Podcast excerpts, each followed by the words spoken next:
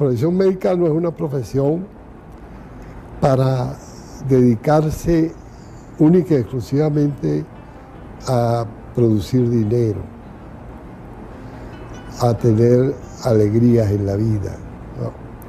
La profesión médica, el que la, el que la abraza, tiene que tener el convencimiento de que él es un servidor público. Y un servidor público en uno de los aspectos más importantes de la sociedad, que es la salud. Uno de los más importantes esfuerzos que un país puede hacer, que un gobierno puede hacer por su país. Gobierno que descuida la salud es un gobierno que no está cumpliendo su deber, para el cual fue destinado. Pero es necesario que el médico responda a esa importancia y entonces tiene que ser educado en esa forma. Y yo le aconsejo a todos los estudiantes que la abracen con pasión.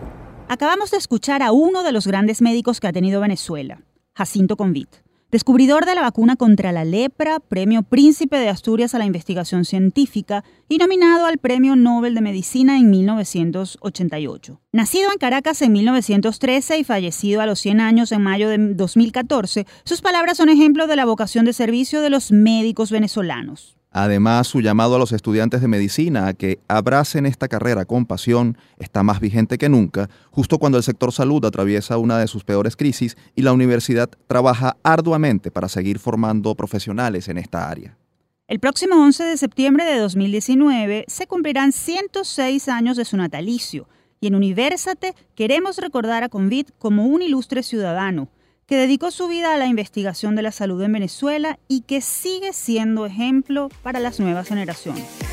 Les saludamos Efraín Castillo y Tamara Sluznis. Y esta es una nueva emisión de nuestro programa Universate, las voces de la Universidad Venezolana, transmitido a nivel nacional por el circuito Unión Radio. Este espacio es producido por Unión Radio Cultural y la Dirección General de Comunicación, Mercadeo y Promoción de la Universidad Católica Andrés Bello. En la jefatura de producción está Carlos Javier Virgües. En la producción, José Ali Linares y Oscar Calles. Y en los controles, Fernando Camacho y Giancarlos Caraballo. Como siempre, antes de comenzar les recordamos nuestras redes sociales. En Twitter e Instagram somos arroba universate radio y nuestro correo electrónico es produccionuniversate.gmail.com. Los episodios anteriores de nuestro programa pueden ser descargados en la plataforma iVox, se deletrea IVWX. Allí somos Producción Universate.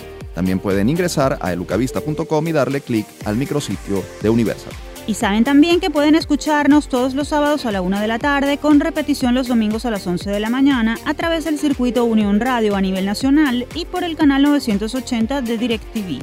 Nuestra emisión de esta semana está dedicada por completo al tema de la salud y a conocer algunas iniciativas que están desarrollando en este ámbito profesores, investigadores y estudiantes de universidades nacionales. Hoy hablaremos de por qué sigue siendo vital estudiar medicina en Venezuela pese a la difícil situación.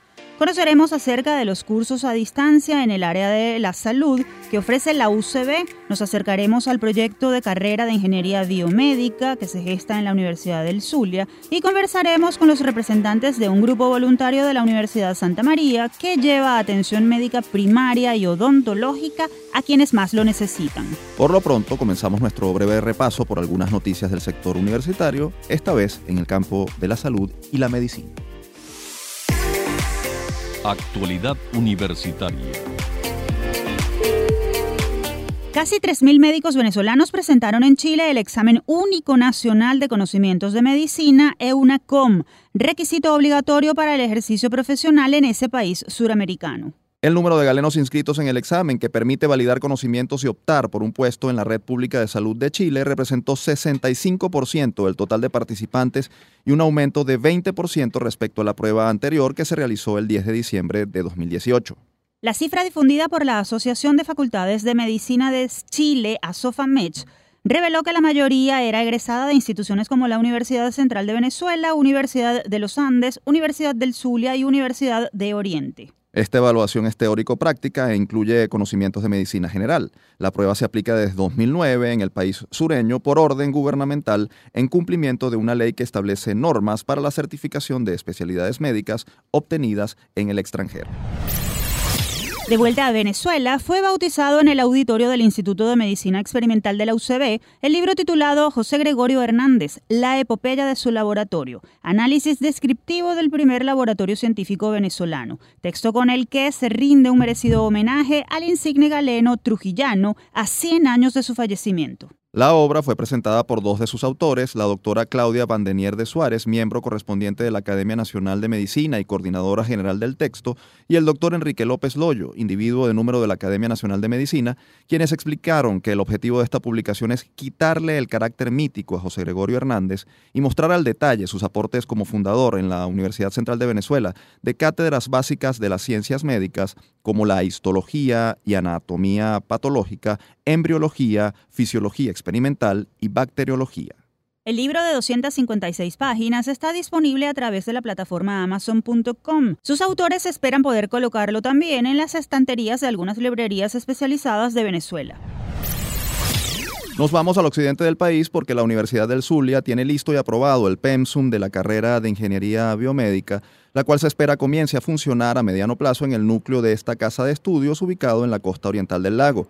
La carrera contempla la formación de profesionales en dos especialidades, ingeniería biomecánica e ingeniería bioinstrumental. Quienes la cursen podrán hacer estudios en cinco años para obtener el título de ingeniero o en un lapso de dos años y medio para graduarse como técnicos superiores universitarios. Actualmente esta carrera se ofrece en la Universidad Experimental Francisco de Miranda, ubicada en Coro, cuya primera promoción egresó en el año 2014, mientras en la Universidad de los Andes y en la Universidad Simón Bolívar se ofrece como postgrado. Este proyecto de ingeniería biomédica de la Universidad del Zulia cuenta con la venia de la Oficina de Planificación del Sector Universitario OPSU desde 2017, pero todavía no ha podido arrancar. Precisamente para hablarnos de su estatus y todo lo que esta carrera puede ofrecer, tenemos vía telefónica al doctor Rafael Martínez, coordinador de la comisión a cargo de este proyecto. Él es egresado en Medicina Ocupacional de la Universidad del Zulia y magíster en la misma especialidad.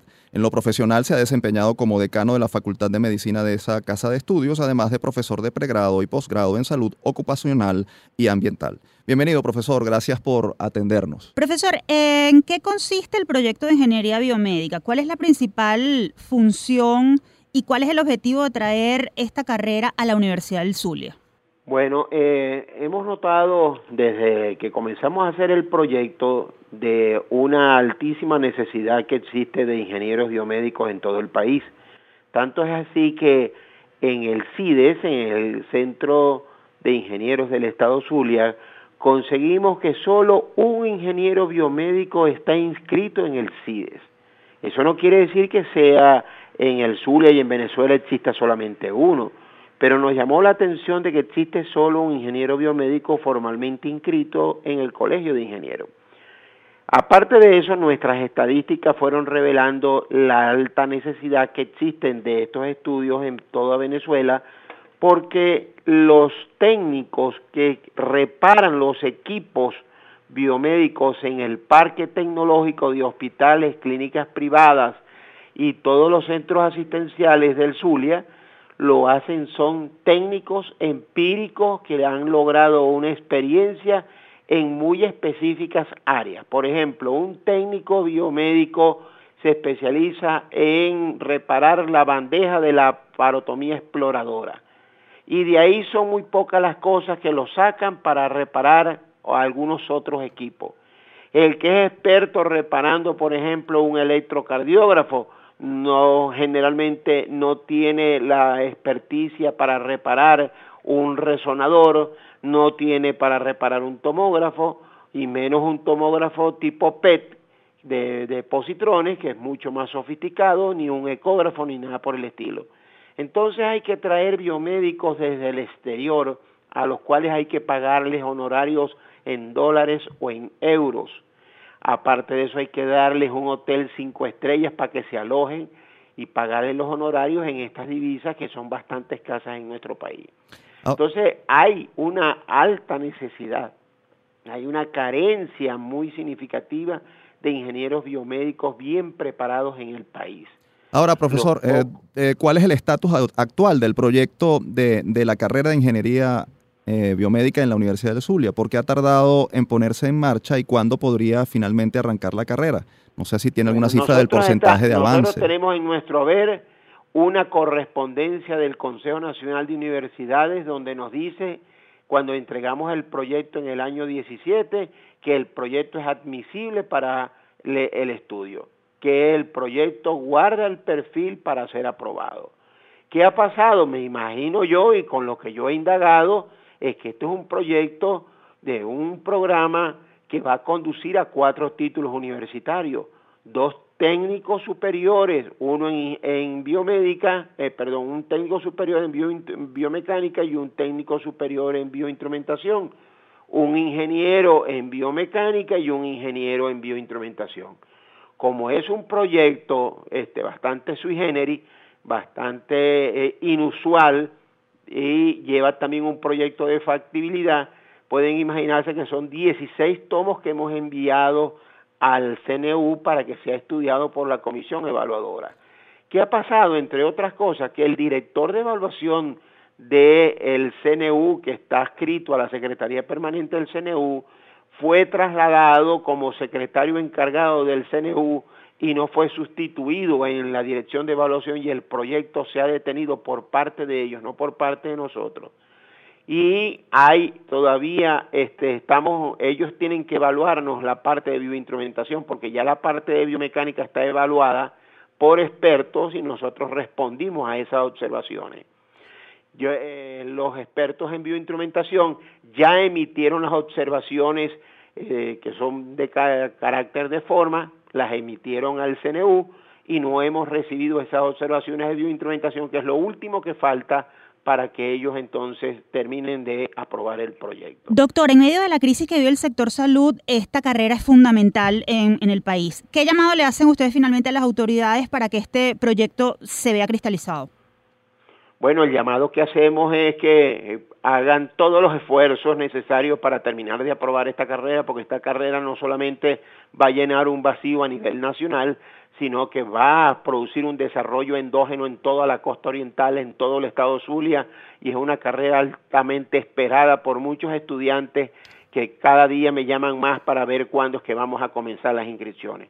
El retraso no ha sido de la Universidad Zulia, la Universidad del Zulia cumplió con ese proyecto, ese proyecto tiene el aval del Consejo Universitario, ese proyecto tiene el aval del CNU como proyecto admisible para discusión de tal manera que el atraso ha sido, repito, de las autoridades de la Secretaría Permanente del CNU quienes se han llevado demasiado tiempo en esto. Muchísimas gracias, profesor, doctor, por eh, acompañarnos el día de hoy en esta emisión de Universate. Escuchaban al doctor Rafael Martínez, coordinador de la comisión a cargo del proyecto de carrera de Ingeniería Biomédica, que espera ponerse en marcha próximamente en la Universidad del Zulia, Núcleo Costa Oriental. Y es momento de hacer nuestra primera pausa en Universate, las voces de la Universidad Venezolana. Al regreso conversaremos con el director de la Escuela de Medicina Luis Racetti de la Universidad Central de Venezuela, Aquiles Salas, quien nos hablará sobre las dificultades que afronta la formación de médicos en Venezuela y la importancia de seguir preparando buenos profesionales en el área de la salud a pesar de la crisis. Y más adelante conoceremos algunas aplicaciones que están utilizando estudiantes, profesionales de la medicina y hasta público general para mejorar su aprendizaje sobre la materia. Ya venimos.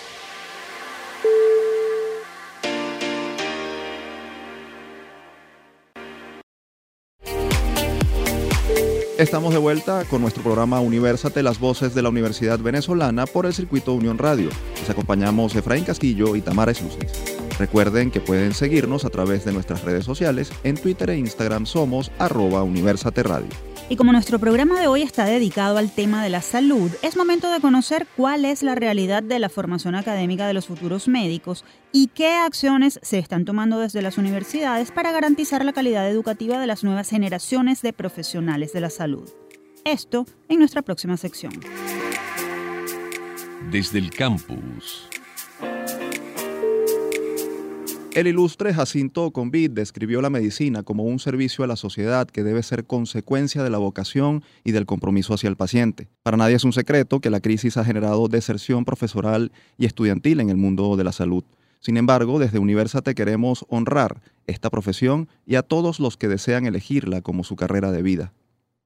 ¿Y qué implica estudiar medicina en este momento? ¿Qué se necesita para estudiar esta carrera? ¿Cuáles son los principales obstáculos que deben enfrentar estudiantes y profesores? ¿Qué rutina deben seguir los alumnos para alcanzar sus metas? Para responder estas y otras preguntas nos acompaña vía telefónica el doctor Aquiles Salas. Él es médico cirujano egresado de la Universidad Central de Venezuela, UCB, con máster en medicina interna de esa misma casa de estudios. Posteriormente cursó un máster en salud pública en la Universidad de Harvard en Estados Unidos.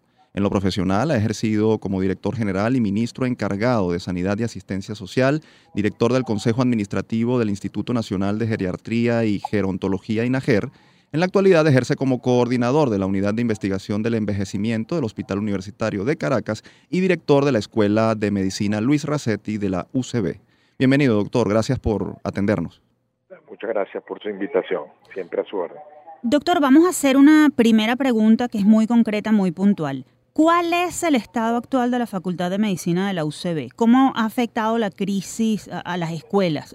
Sabemos que usted es el director de la Escuela Racetti, pero ¿qué información nos puede dar también sobre la Escuela Vargas? Bueno, fundamentalmente la universidad viene sufriendo de una crisis importante económica en cuanto a los aportes que el gobierno nacional debe asignar para el adecuado funcionamiento de las escuelas. En la Facultad de Medicina consta de seis escuelas, dos escuelas de medicina, Medicina Luis Racetti, Medicina José María Vargas, la Escuela de Nutrición, la Escuela de Bioanálisis, la Escuela de Enfermería y la Escuela de Salud Pública. Todas estamos sufriendo un grave déficit importante en cuanto al funcionamiento diario de las cátedras. La Escuela de Medicina Luis Racetti consta de 42 cátedras.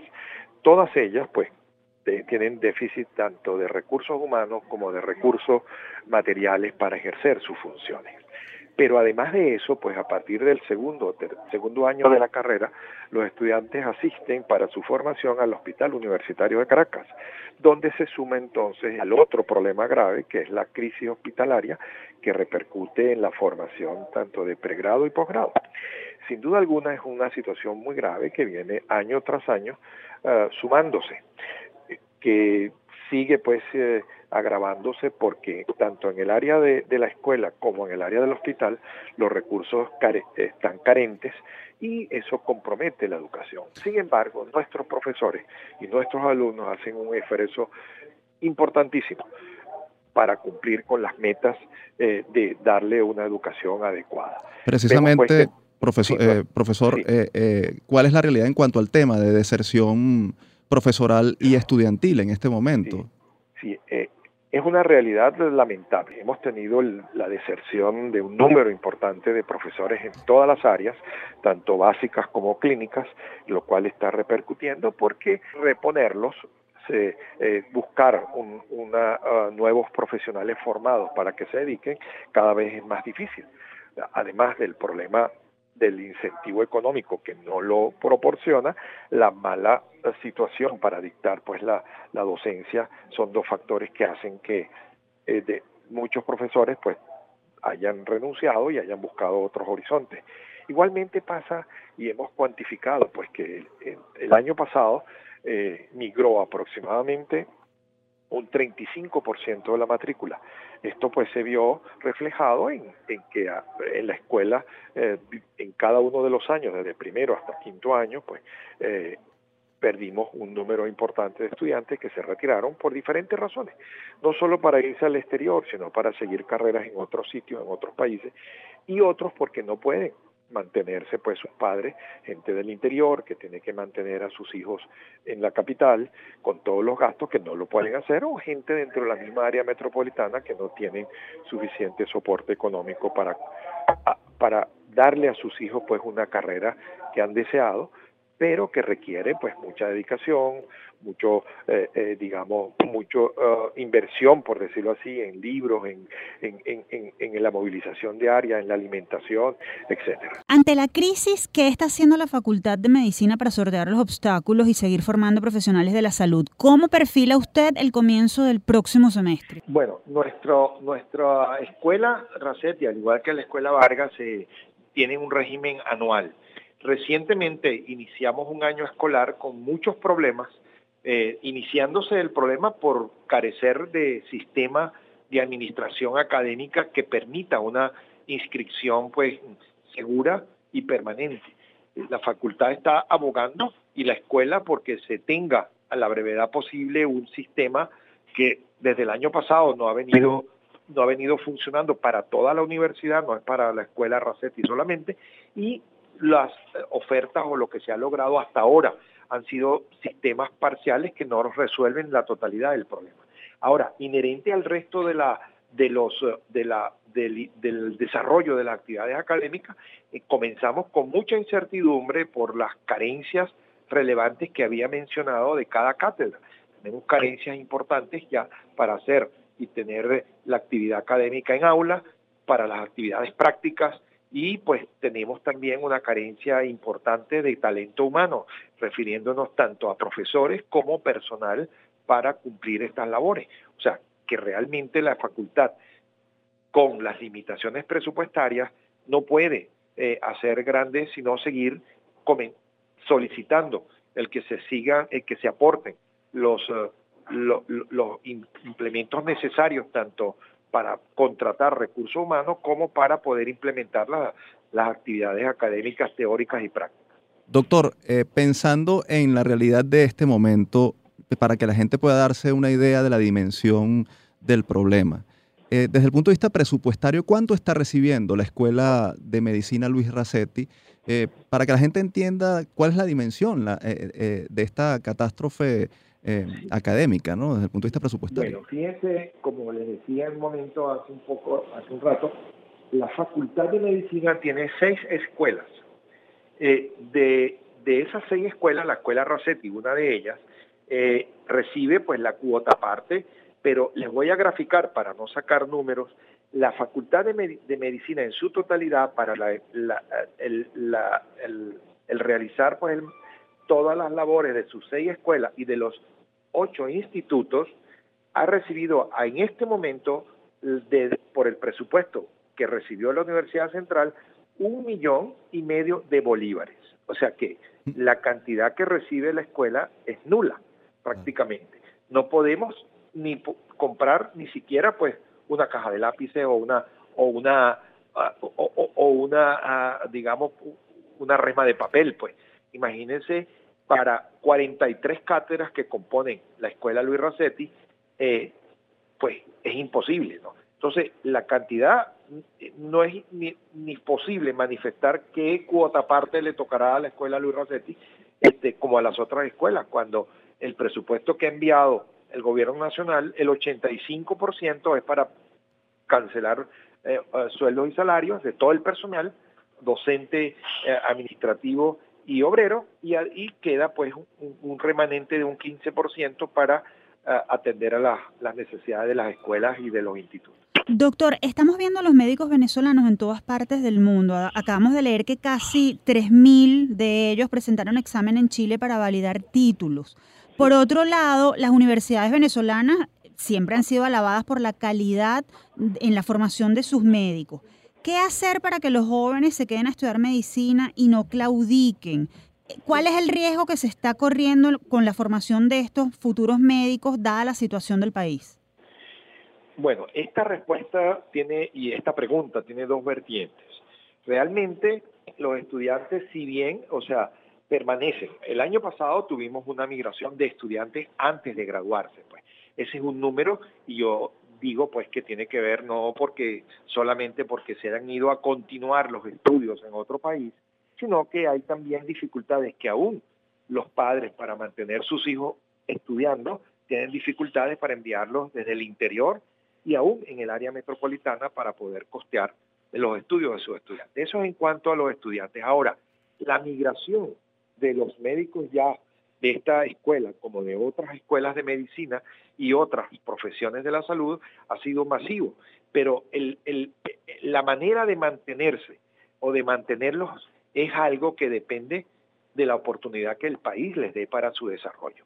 Si tenemos hospitales con grandes dificultades para formación de posgrado como que la que tuvimos los que los que hicimos nuestros posgrados médicos y quirúrgicos aquí en, en, Venezuela eh, si tenemos dificultades para que una vez que culminen los que estudian posgrado aquí, eh, tengan un empleo digno eh, a nivel pues de, de, los hospitales y además puedan ejercer la calidad de servicio que se merece un, una persona que acude a nuestros hospitales, entonces vemos la decepción que tienen nuestros, nuestros médicos y por eso emigran.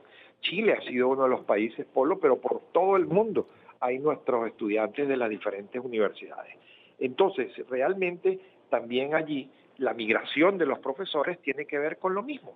La calidad de vida se les ha comprometido, se dificulta con unos sueldos que digamos, eh, no llegan a 10 dólares mensuales eh, para cualquier profesor, yo creo que indudablemente hacer docencia e investigación y asistencia, que es nuestras labores que hacemos los profesores de la Escuela de Medicina Luis Racetti, no, no se hacen adecuadamente ni se pueden hacer y eso crea frustración y la búsqueda de otras oportunidades.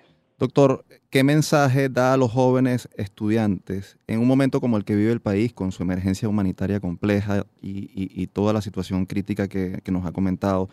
¿Vale la pena estudiar medicina pese a la crisis?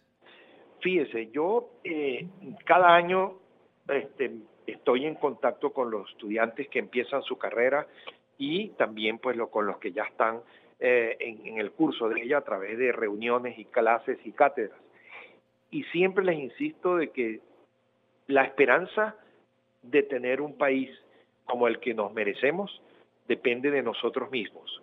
Y por ello, digamos, aquellas jóvenes que en su deseo de estudiar medicina eh, está dentro de sus planes de vida, que no lo frustren, que lo sigan haciendo.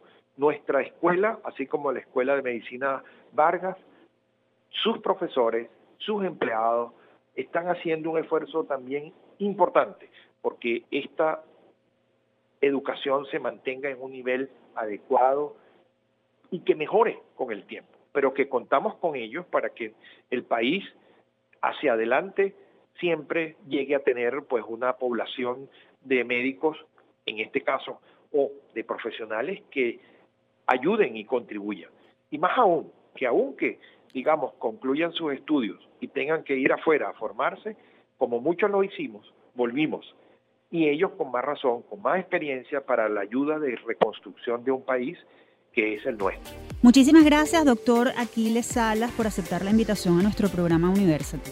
Escuchaban al profesor Aquiles Salas, director de la Escuela de Medicina Luis Racetti de la UCB. Es momento de hacer una nueva pausa en Universate, las voces de la Universidad Venezolana. Al regreso conoceremos sobre SOS Telemedicina, plataforma de cursos en línea de actualización en el área de la salud que ofrece la Universidad Central de Venezuela. Y más adelante conoceremos a un grupo de la Universidad Santa María que a través del voluntariado apoya a personas que lo necesitan en el área de atención médica y odontológica. Ya regresamos.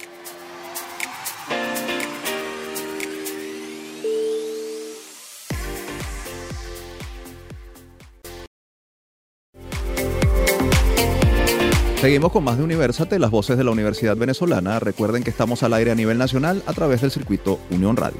También tienen a su disposición nuestras redes sociales. En Twitter e Instagram somos arroba Universate Radio y nuestro correo electrónico es produccionuniversate.gmail.com.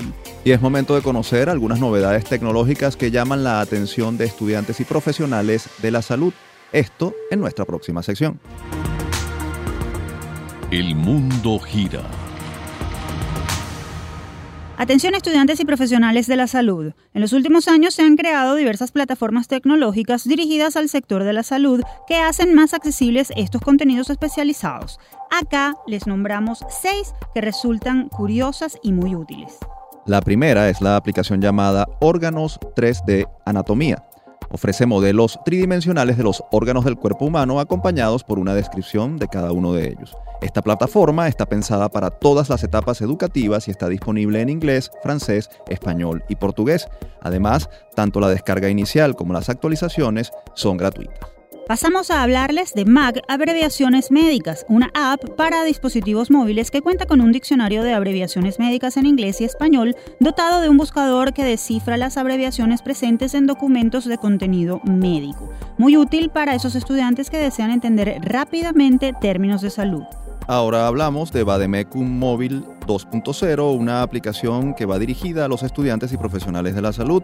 El Bademecum Digital pone a disposición de los usuarios un listado de contenidos sobre medicamentos y principios activos. No todos los contenidos son gratuitos, aunque en la totalidad de ellos se puede acceder sin costo alguno durante 15 días. La cuarta aplicación lleva por nombre Dosispedia, desarrollada por la Unidad de Pediatría del Hospital da Costa de Lugo de España, permite a los médicos especializados en el diagnóstico y tratamiento de niños consultar los fármacos disponibles y las dosis recomendadas, ofreciendo indicaciones específicas derivadas del peso del paciente. Nada mal. Así es. También hay aplicaciones que pueden usar tanto aficionados como profesionales médicos. Ese es el caso de la calculadora de salud, una plataforma que cualquier persona puede instalarse en su teléfono para medir de forma fácil y gratuita su índice de masa corporal, la tasa metabólica basal, la frecuencia cardíaca y el porcentaje de alcohol en sangre. La calculadora de salud es especialmente popular entre los fanáticos de la medicina y el deporte. Finalizamos con electrocardiograma ECG tipos, una aplicación para aprender a identificar los diferentes modelos de electrocardiograma. Es especialmente útil para los estudiantes de medicina pues ofrece explicaciones detalladas sobre las gráficas médicas.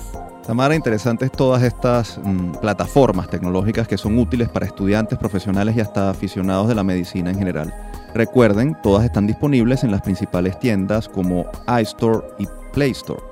Pero no olviden que lo más importante es consultar siempre con los profesionales de la salud. Son ellos quienes están preparados y tienen la última palabra. Así es, Efraín. Y volvemos a nuestro país para hablar sobre una oferta académica que también usa la tecnología para mejorar la formación de los profesionales de la salud. Hablamos de los cursos en línea de SOS Telemedicina adscritos a la Facultad de Medicina de la Universidad Central de Venezuela. En la agenda. La formación virtual y a distancia ha venido ganando terreno en el mundo universitario, pero en el campo de las ciencias de la salud es particularmente interesante. En el caso venezolano, la Universidad Central de Venezuela tiene un programa especial llamado SOS Telemedicina, a través del cual se dictan cursos en línea, muchos de ellos gratuitos, que representan una alternativa de enseñanza y aprendizaje en el área de la formación médico-asistencial y que ofrecen la posibilidad de capacitar al personal de salud en contenidos útiles y pertinentes para contribuir positivamente sobre la atención de la problemática de salud pública.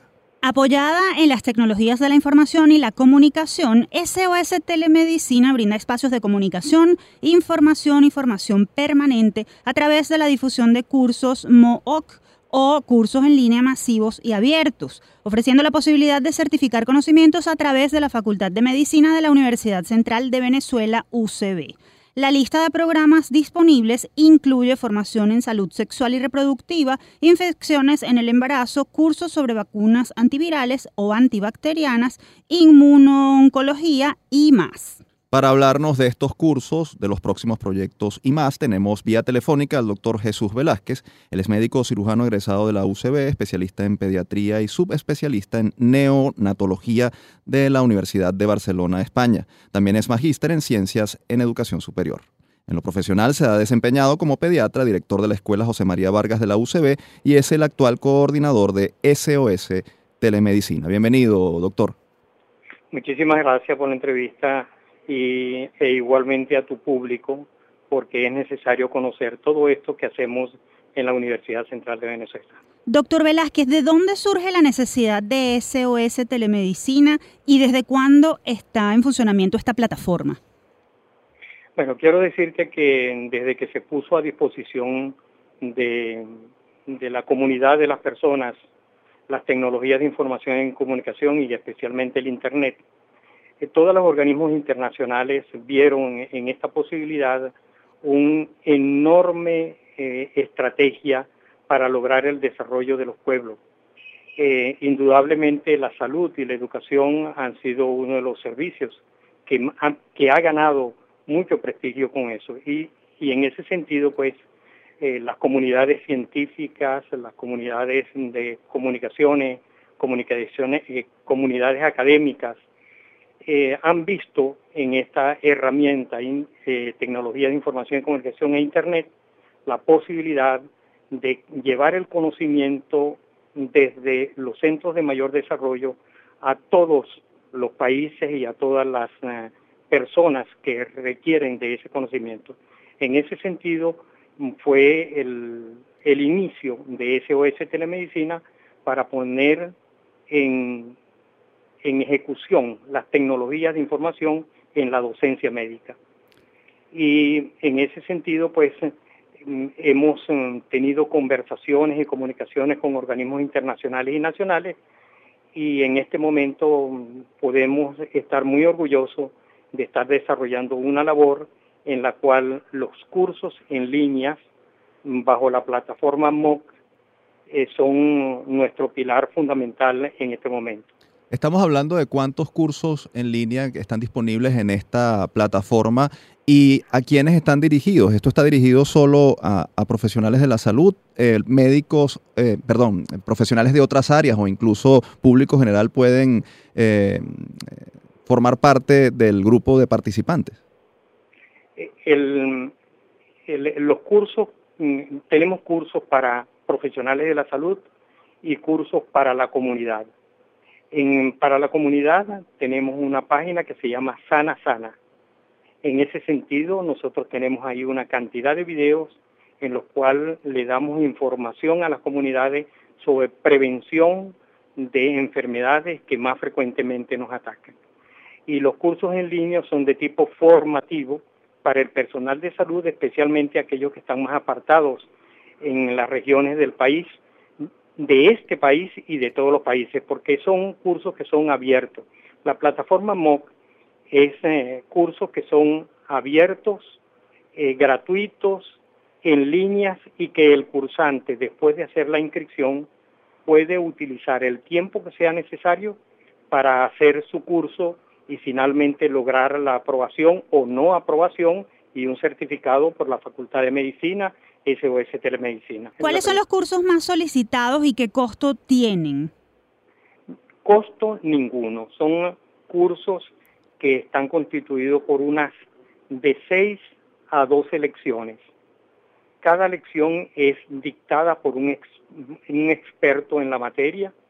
Generalmente, generalmente nos lleva rutinariamente un video donde el profesor da la clase, un contenido escrito de esa clase, unas eh, herramientas adicionales que lo llamamos tutoriales, si se quiere un elemento formativo, vamos a suponer, eh, vamos a hablar de hipertensión y se requiere que la presión arterial sea tomada adecuadamente, hacemos un tutorial donde un médico experto señala cómo se toma la presión arterial. Al terminar esa lección, el cursante debe aprobar un examen, unas 20 preguntas de múltiple escogencia, y en el supuesto que no, lo apruebe, em, tiene la opción de volver a inscribirse y las preguntas van a ser de otra naturaleza. Si el ah, cursante aprueba todas las asignaturas, al final, final del curso, eh, se presenta un caso clínico como si estuviese frente al paciente y se le hace una serie de preguntas y finalmente obtiene el certificado. Nosotros tenemos hasta este momento en 18 cursos en línea, eh, están aproximadamente unos 20 eh, que están en proyecto, probablemente antes de final de estos dos primeros meses mm, va a salir un nuevo curso y antes de fin de año probablemente haya cinco o seis cursos más. Doctor, finalmente, ¿a través de qué página puede la gente eh, inscribirse y participar en los cursos de SOS Telemedicina?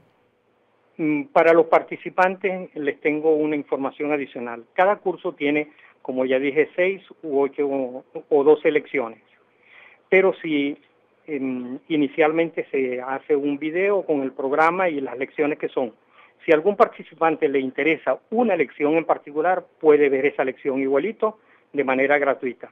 Nosotros, mm, cualquiera se puede meter en nuestras redes sociales, eh, sostelemedicina.ucb.be, cursos en línea. Ahí tiene los cursos, todos. Pero si quiere ver un video en particular, sostelemedicina.ucb.be, videos en YouTube.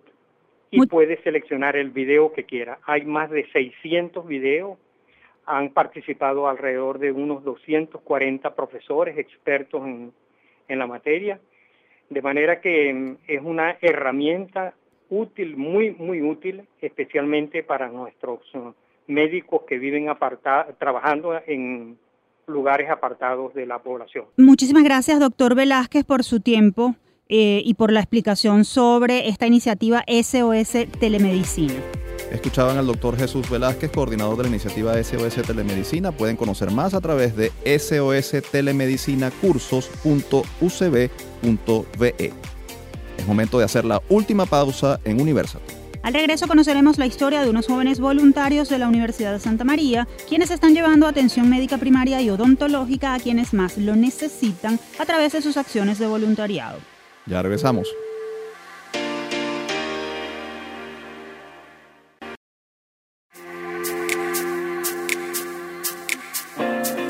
Seguimos con la última parte de Universal de las voces de la Universidad de Venezolana por el circuito Unión Radio. Recuerden que pueden contactarnos a través de nuestras redes sociales. En Twitter e Instagram somos arroba Radio. Y ha llegado el momento de conocer la iniciativa de unos jóvenes de la Universidad de Santa María que están contribuyendo a mejorar la salud de quienes lo necesitan. Se trata de la agrupación Primeros Auxilios USM. Generación 2020 desde hace algunos años, la situación del país ha ido empeorando en cuanto a los servicios de salud debido a la escasez de medicinas, alimentos, seguridad ciudadana, entre otros. Por tal motivo, muchos venezolanos se encuentran en una constante supervivencia por suplir las necesidades básicas. Para hacerle frente a esto, desde 2017 un grupo de jóvenes de la Universidad Santa María, USM, se organizó para salir a las calles con su Cruz Azul se trata de un equipo destinado a brindar atención prehospitalaria a cualquiera que se vea afectado por accidentes, conmoción cívica o conflictos, sin distinción política, étnica, racial o de género. Además, lleva adelante jornadas de salud bucal en comunidades vulnerables de la mano de los estudiantes de odontología de esa casa de estudios. Es por ello que recibimos aquí en nuestro estudio a José Cardoso, estudiante de quinto año de odontología, y a Valeria Gallego, quien es la directora de esta eh, institución de voluntariado. Ella es odontólogo egresada de la Universidad Santa María USM y especialista en radiología oral y maxilofacial de la Universidad Peruana, Peruana Cayetano Heredia. En lo profesional se ha desempeñado como docente universitaria, coordinadora clínica de la USM, directora del Centro de Estudios Avanzados en Estomatología CEARE y en la actualidad es la directora institucional del equipo de la Cruz Azul, es decir, de los voluntarios de primeros auxilios de la Universidad de Santa María. Bienvenidos. Muchísimas gracias por la invitación. A ver, mm, Valeria y José, ¿cómo nace el proyecto Primeros Auxilios USM? Primeros Auxilios nace de la necesidad que vimos de brindar un apoyo a través de la situación que se estaba viendo en el país en el 2017. Vimos que los ciudadanos de nuestro país necesitaban un apoyo y nosotros queríamos brindar una ayuda en lo que respecta a nuestra profesión, ¿ok? Nuestro área de la salud. Por eso nos vimos, eh, nos formamos, un grupo de voluntarios, y fundamos lo que es Primeros Auxilios USM. Luego de esto pasamos a, realizar jornadas médico-odontológicas, también contamos con, personas de medicina, médicos de la Universidad Central. A través de todo el país realizamos, bien sea en Caracas como tal o en, o en el interior del país, realizamos jornadas médico-odontológicas. Eh, desde que se fundaron hasta ahora, ¿cuál ha sido la receptividad de este proceso? ¿Cuántos voluntarios han logrado incorporar al equipo de, primeros auxilios y a cuántas eh, personas han podido atender en este, en este tiempo? Bueno, ahorita contamos con 80 voluntarios, somos 80 personas que no necesariamente son del área de la salud, tenemos parte como, ni, ni siquiera, tampoco tienen que ser universitarios ni de personas que sean de la Santa María, tenemos gente, tenemos ingenieros, abogados, este, mecánicos que, nos han, que se han desempeñado en otras áreas de la fundación. Eh, son personas que nos colaboran de diferentes formas. Pero estas personas, pues, estos 80 voluntarios, son personas que siempre están eh, acompañándonos a cualquier tipo de jornada médica odontológica. También hemos hecho jornadas alimenticias en el momento del apagón este, de casi siete días. Em, no sé si recuerdan que en ese momento pues muchos hospitales, ancianatos, eh, orfanatos quedaron sin alimentos y estuvimos cuatro días realizando alimentos con aliados y llevándolos a, estas, a estas instituciones. ¿Cuáles son los principales problemas que han atendido? Es decir, eh, los ciudadanos, ¿por qué los han buscado? ¿Qué problemas han enfrentado ellos que, que hayan ameritado la ayuda de ustedes? Las personas eh, o grupos, porque se nos, acercan, se nos acercan líderes comunitarios, eh, personas, eh, por ejemplo, escuelas, directores de escuelas, porque ven con, con tristeza o, preocupación cómo está este, el estado de salud de sus, de sus alumnos. Se nos acercan simplemente a pedir ayuda en el área de salud, siempre es en el área de salud. Obviamente vemos mucha decadencia en el área odontológica porque como que no es un área primaria y obviamente nutricional. Entonces, por ejemplo, si va, tenemos muchos aliados también de fundaciones. Mira, nosotros vamos a atacar y vamos a evaluar la parte nutricional. Entonces ven el área nutricional, buscan herramientas para cubrir la nutricional, pero el niño no puede comer porque tiene un, duro, un dolor bucal, porque nunca en su vida se ha cepillado. Entonces, ¿cómo hace para alimentarse? Entonces lo que hacemos es que acompañamos o hacemos acompañamiento de diferentes fundaciones con nuestras diferentes características para poder lograr darle la mejor atención al, al ciudadano que lo necesite. Este tipo de causa genera gastos de funcionamiento. Totalmente. ¿Cómo están haciendo ustedes para obtener el funcionamiento, el financiamiento para, para garantizar que, que, funcione la organización? Uh -huh. Y cómo pueden hacer los ciudadanos o empresas que quieran de alguna manera formar parte como colaboradores de esta iniciativa? Nuestra principal eh, red es, la, es Instagram, es arroba USM, las siglas de la universidad, USM Primeros Auxilios. Por ahí nos pueden contactar, también tenemos ahí un GoFundMe donde la persona puede ingresar y ayudarnos. Nosotros no necesitamos, o sea, lo que puedan dar. Es decir, nos han regalado desde potes plásticos para poder ingresar la comida, alcohol, algodón. Este, muchos estudiantes de odontología siempre buscan entregar los materiales para poder ayudar. Siempre hay formas de colaborar. A muchas veces es con transporte, podernos llevar y traer. Siempre estamos abiertos a todas las necesidades o a todo lo que pueda ofrecer la, las personas que quieran colaborar. Y quienes quieran hacerse voluntarios, ¿qué deben hacer? ¿Cómo los contactan? A través de nuestras redes nosotros continuamente estamos realizando capacitaciones. A través de la red lo que publicamos es la información como tal de cuándo va a ser estas capacitaciones. Nosotros formamos al voluntario y le realizamos pruebas teórico-prácticas para garantizar de que estén formados y puedan prestar el servicio necesario. Ahora, eh, ¿qué mensaje le dan ustedes a los jóvenes que quieren incorporarse a este tipo de iniciativas y sobre todo en un área tan crítica y difícil en este momento como es el área de la salud? Bueno, yo invito a todo el que quiera ser parte de esto que son completamente bienvenidos. Realmente cada vez necesitamos más apoyo porque mientras más conocemos la situación, más ganas tenemos de ayudar y más queremos ampliar nuestra ayuda alrededor de todo el país. Así que cualquier persona que esté interesada es totalmente bienvenida. Muchas gracias a Valeria Gallego, odontóloga y directora de la ONG Primeros Auxilios, y a José Cardoso, estudiante de quinto año de la carrera de odontología también en la Universidad Santa María. Les deseamos mucho éxito en este voluntariado. Muchísimas gracias. Gracias por la invitación. Ha llegado la hora de despedir este programa especial de Universate dedicado al tema de la salud. Y para cerrar lo haremos con una frase de un emblemático médico venezolano. La voluntad aspira al bien, la moral es la ciencia del bien. Las inclinaciones morales son movimientos del alma hacia el bien. Ellas producen el perfecto desarrollo del ser moral del hombre. Estas palabras son del insigne José Gregorio Hernández, médico trujillano egresado de la UCB, quien dedicó su vida a servir a los más necesitados a través de sus conocimientos y su caridad cristiana. Importante recordar que el pasado 29 de junio se conmemoraron 100 años de su fallecimiento y que en el mes de octubre se cumplirán 155 años de su natalicio, mientras la feligresía católica venezolana espera por su beatificación por parte del Vaticano. Gracias como siempre por acompañarnos. Les recordamos que este espacio fue producido por Unión Radio Cultural y la Dirección General de Comunicación, Mercadeo y Promoción de la Universidad Católica Andrés Bello. En la jefatura de producción estuvo Carlos Javier Virgües. En la producción José Ali Linares y Oscar Calles. En los controles Fernando Camacho y Giancarlos Caraballo y en la conducción Efraín Castillo y Tamara Slusnis. Hasta la próxima.